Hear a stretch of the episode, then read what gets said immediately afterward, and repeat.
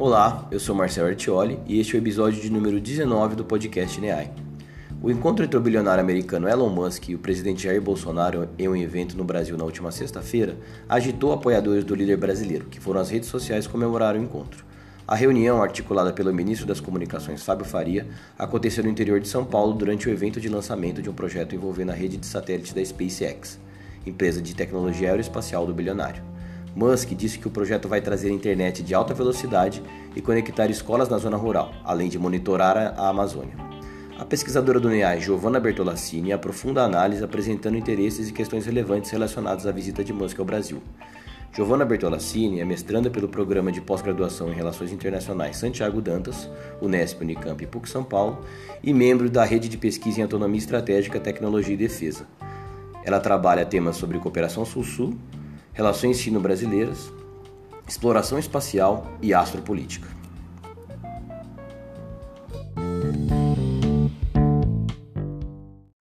A visita do Elon Musk ao Brasil na última semana causou uma movimentação muito grande na imprensa brasileira, que por sua vez reportou, assim como informou o ministro das Comunicações, Fábio Faria, que os principais interesses do bilionário aqui no Brasil era discutir a conectividade e a proteção da Amazônia, através da rede de satélites Starlink.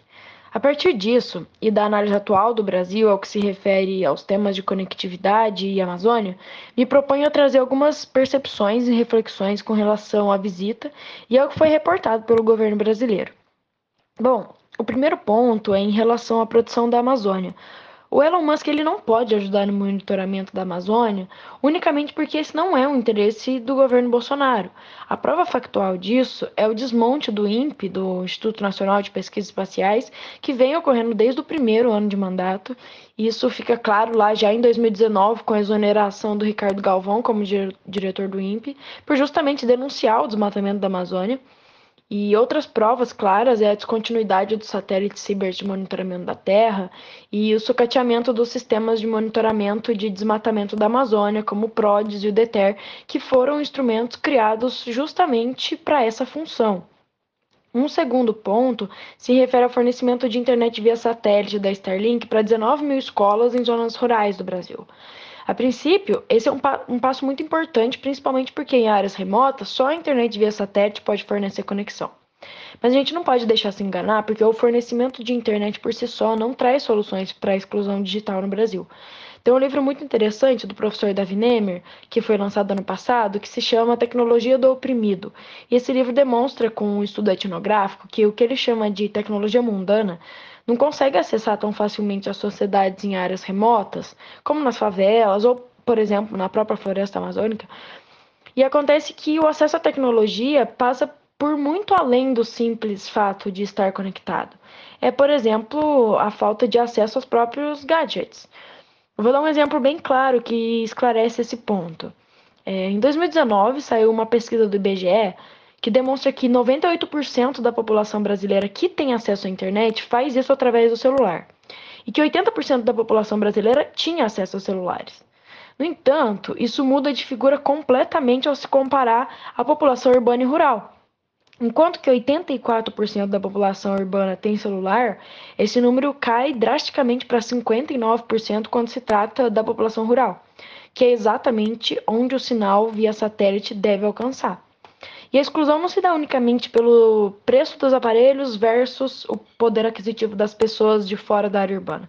Claro que esse é o principal ponto, mas 22% dessas pessoas indicaram que não têm acesso à tecnologia porque simplesmente não sabem usar, demonstrando que a questão da conectividade em áreas rurais é muito mais profunda do que apenas o acesso à internet. Bom, e aí a gente chega em um ponto que é o principal dessa linha de raciocínio e que tem ficado de fora das análises sobre o tema, que é sobre a exploração de lítio no Brasil. Bom, os principais veículos de notícia difundiram a informação de que o principal movimento do Elon Musk aqui no Brasil era a negociação e ampliação do sistema Starlink, que já tem aprovação para operar da Anatel desde janeiro. E acontece que o Elon Musk não é apenas dono da SpaceX que é a desenvolvedora do satélite Starlink, mas também é dono da Tesla, que atualmente é a maior produtora de carros elétricos do mundo, e que tem sido muito afetada pelo preço do lítio, que é a principal matéria-prima das baterias de lítio usadas nos carros elétricos. Nesse ano, o preço das matérias-primas da fabricação de baterias, mas principalmente o lítio, subiu estrondosamente e tende a subir muito mais na medida em que a demanda por carros elétricos também aumenta. Nesse último trimestre, as principais produtoras de bateria do mundo buscaram soluções para a alta do lítio, dentre elas a chinesa Caut, que diversificou o fornecimento de lítio da Austrália para a América do Sul para tentar mitigar a alta dos preços.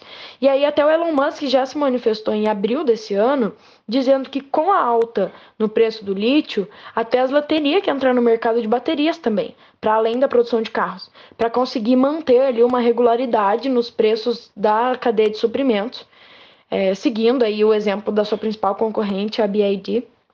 E é aí que entra o Brasil.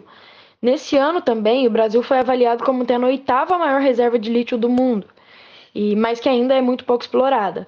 O Brasil teria aí uma estimativa de 470 mil toneladas de lítio para potencialmente ser explorado.